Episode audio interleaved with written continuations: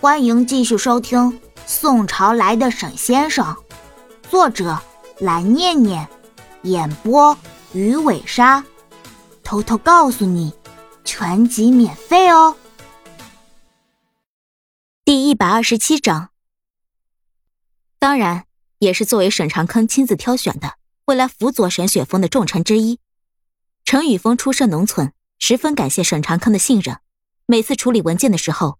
都会特别认真。这里，还有这里，好像都有一点问题，应该需要发回去，让他们重新审核一下。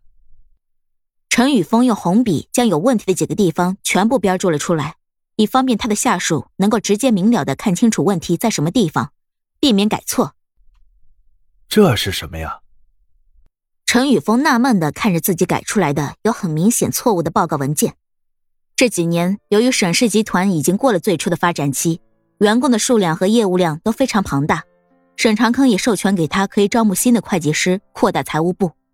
他招进来的可都是正儿八经的大学生，有些可能不是名校出身，但也至少是一本学校毕业的，怎么可能会犯这种错误呢？惊疑之下，程宇峰决定让一位公司下面的员工上来一下，他一定要问清楚这件事情。这份会计制作出来的报告事关到沈氏一项标额在五十亿的收购，甚至省里面都对这件事十分的关注，因为这一项收购如果成功的话，能够带动全省经济繁荣。喂，你好，这里是财务部。我是陈宇峰，让刘玉马上上来一下，现在马上，我要见他。好的，陈秘书，我们这里立刻为你去喊人。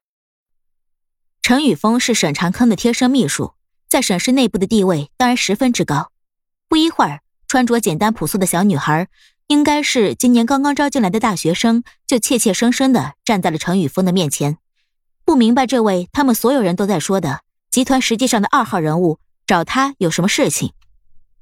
这份报告是不是你做出来的？程宇峰将财务报告推到了办公桌的最前面，示意刘玉拿起来。他当然也很听程宇峰的话。将报告拿了起来，阅读着，没看多久就点了点头，说：“是我做的。”A H 这两年的业务量，你觉得你没有做错吗？你自己再看一下。陈宇峰将自己的电脑屏幕转了过来，对着刘玉说：“幸亏这份报告递到投资部之前，我亲自在这里审核，否则我们集团会因为你至少要损失好几个亿。”刘玉嘤嘤嘤的哭泣了起来，说：“陈，陈秘书，这这是我的错，可是这真的不关我的事，是有人强迫我这么做的。我如果不做的话，他就要把我开除。陈秘书你也知道的，我今年才刚刚毕业，父母花了这么多钱供我读大学，我好不容易才找到了一份工作。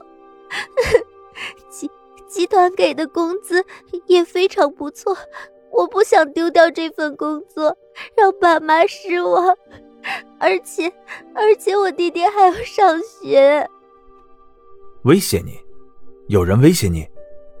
程宇峰站了起来，想起了会计部现在的几个主要领导里有歪心思的几个，他都记得很清楚。是姚志吗？这，陈秘书，你。你怎么会？刘宇很明显没有想到程宇峰会这么快就能够猜到主使自己人的身份，十分惊讶的看向他。这个太容易猜了，你们财务部那边几个领导跟我都很熟，董事长也需要我看管住他们的详细情况。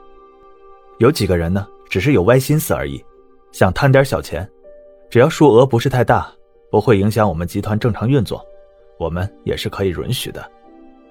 唯一一个。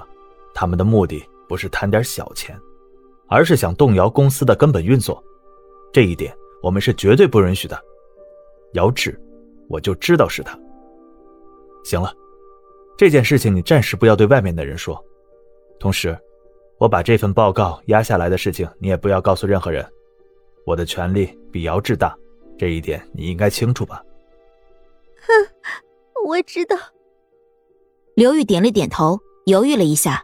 抬起头看向他，说：“我还知道姚志做的一些其他的事情。”陈秘书，写成一份汇总报告发到我邮箱。陈宇峰将自己的名片交给他，上面有他私人邮箱地址。这个刘玉应该还是一个聪明人，他也十分清楚自己今天站在首席秘书的位置上是能够有能力保护他的，所以也主动向自己坦诚了一切情况。嗯，好。刘玉乖巧的点头，退出了办公室。看来我需要就这一件事情向董事长做一个单独的汇报。如果董事长还是念及他和姚志父亲当年的旧情，不愿意对姚志动手的话，我就需要向沈公子报告这件事情，请沈公子来定夺了。有很多中层员工都不清楚，但是陈宇峰和其他董事会成员都很清楚的一件事：常年在外的沈雪峰其实是沈氏集团的常务董事。只是他平时不会参加会议而已。如果有沈公子在董事会上提出这件事的话，想必董事长也没有太多话可以说。哎，你不要让我吃肉了，会胖的。杨小兵看着沈雪峰非常不识趣的一直往自己的盘子里加肉，不开心的说道：“吃就吃嘛，你怕什么呢？”沈雪峰依旧在沈妈妈和沈长坑带着笑意的目光注视下。在三人都已经基本结束用餐，正在等待仆人上饭后水果的情况下，给杨小兵的碗里夹着红烧肉。多吃一点，不要怕胖，再胖也有人要你。你现在不就有我了吗？对不对？哼！杨小兵瞪了他一眼，那还不是怕你嫌弃我胖了之后变丑了，要出去到处拈花惹草呀？姑奶奶，我怎么会呢？我跟你这么好，我现在特别想跟你生一个集团军呢，还出去沾花惹草。沈雪峰显得特别委屈。小兵啊，叔叔和阿姨今天都在这里，你就放一百个心。要是这个王八蛋敢出去沾花惹草，我们第一个饶不了他。沈长康十分自信的靠在椅子上，就像自己在领导沈氏集团时一样，指着沈雪峰说。本集播讲完毕，记得点个订阅哦。